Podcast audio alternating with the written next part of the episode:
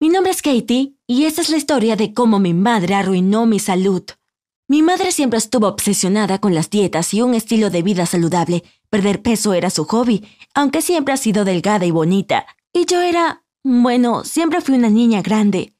Mi mamá odiaba esto. Me regañaba si preguntaba por un plato extra o si ponía lo que ella pensaba que era demasiada comida en mi plato. Ella dijo que necesitaba perder peso la gente se burlaría de mí por mi tamaño. Cada vez que intentaba usar colores brillantes o vestidos abiertos, ella me criticaba y me reprendía. Entonces empecé a usar ropa holgada, pero ella también odiaba eso. Me cansé tanto de sus constantes molestias que finalmente acepté hacer dieta con ella. No fue muy complicado, solo comí menos y perdí peso. Así que después de hacer dieta durante varios meses, perdí 10 kilos. La gente comenzó a notarme y a felicitarme por mi apariencia, especialmente otros adultos. Incluso mi madre, que nunca había dicho una palabra agradable sobre mi cuerpo, dijo que me veía mejor. Comencé a creer que cuando más delgada estuviera, mejor me tratarían las personas. Entonces traté de perder aún más peso. Pero luego gané algo de peso otra vez y mi madre me comentó que me relaje.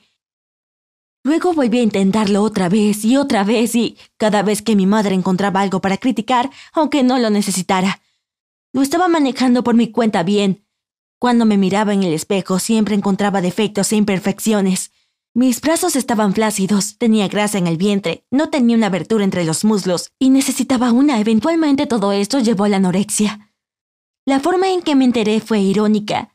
Un día mi mamá me dijo que estaba tan delgada que todos podían ver mis costillas al principio incluso pensé que era un cumplido. Eso te muestra lo ingenua que fui. Ella me llevó al médico y después de realizar algunas pruebas confirmaron que tenía anorexia. Luego comenzó a llevarme de un médico a otro, de medicamentos recetados a remedios naturales que un gurú del yoga le recomendó. Pero a pesar de sus mejores esfuerzos, no estaba ganando mucho peso ni comiendo más. Poco sabía ella, lo estaba haciendo a propósito.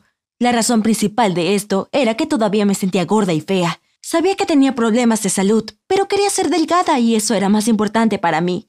¿A quién le importa la salud cuando te ves bien, no es verdad? Al menos eso es lo que pensaba. Otra razón era porque quería vengarme de mi madre. Estaba justificadamente enojada. Parecía que ayer me había dicho que estaba demasiado gorda para usar un top y ahora me dice que soy demasiado flaca. Ella me estaba culpando por arruinar mi salud cuando fue ella quien me hizo morir de hambre. Decidí que era su turno de preocuparse, así que seguí sin comer y a veces saltándome la medicación. Cuando notó que no estaba mejorando sola, encontró un centro de rehabilitación para mujeres y niñas con trastornos alimentarios. Ahí me puse más saludable y subí de peso, pero cuando volví a casa dejé de comer de nuevo. Durante mi segunda visita al centro de rehabilitación conocí a Cassie. Ella era un año mayor y todo lo que yo quería ser hermosa, inteligente, divertida y delgada también. Nos conectamos tan fácilmente, fue como encontrar un alma gemela. Compartí todo con ella y ella siempre me apoyó. Odiaba el momento en que teníamos que ir por caminos separados, pero nos mantuvimos en contacto y la siguiente vez que fui al centro de rehabilitación supe que ella también estaría allí. Pasé los siguientes dos años entrando y saliendo de rehabilitación, pero la última vez que fui ella no estaba allí. Ella también ignoraba mis llamadas y me preocupaba que hiciera o dijera algo malo. Un día la vi en el centro. Por supuesto me alegré de verla finalmente, pero aún así exigí saber por qué había desaparecido. Se veía algo avergonzada e incómoda. Ella me dijo que solo estaba allí para recoger algunos resultados de las pruebas, que estaba tratando de mejorar de verdad ahora, y que no quería una recaída de su trastorno. Quería estar sana. Ella había encontrado un buen terapeuta y la había ayudado mucho. Finalmente ella dijo que si quería seguir siendo mi amiga, tenía que dejar de morirme de hambre solo para molestar a mi madre ella quería que yo empezara a preocuparme por mí misma.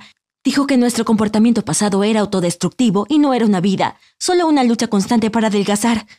Después de que ella se fue, estaba segura de lo que iba a hacer a continuación. Decidí mejorar sin importar qué. No iba a perder a una amiga por mi desorden. Lo primero que planeé hacer después de llegar a casa fue hablar con mi madre. Quería que ella admitiera que mi desorden era culpa suya, así que le conté que no comía a propósito, que ella arruinó mi autoestima sobre todo. De alguna manera se convirtió en una pelea a gritos, y finalmente me di cuenta que no iba a sacar una disculpa de ella. Me cansé de eso y le dije que tanto ella como yo iríamos a terapia juntas o que seguiría muriéndome de hambre. Sorprendentemente funcionó. Ahora llevamos varios meses en terapia. Mi relación con mi madre sigue siendo un camino lleno de baches, pero ella y yo estamos trabajando juntas. No he tenido recaídas desde hace mucho tiempo, pero a veces todavía me siento culpable por comer demasiado o por no ser lo suficientemente delgada. Lucho contra estos sentimientos cada vez. Toda mi vida está por delante y no permitiré que nadie me diga qué soy o cómo debería sentirme. Mis amigos y mi familia necesitan que yo sea saludable y feliz y voy a hacer exactamente eso. ¿Tus padres también arruinaron tu autoestima? ¿O tal vez tu salud? Comparte lo que piensas de todo esto en los comentarios y suscríbete al canal.